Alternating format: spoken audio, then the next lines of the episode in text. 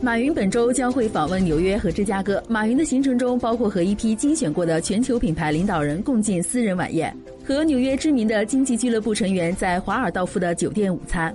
当然，马云还将会见芝加哥市长。马云正在寻找中国以外的收入来源。之前，Costco、梅西百货和其他美国公司已经通过阿里巴巴平台触及中国消费者。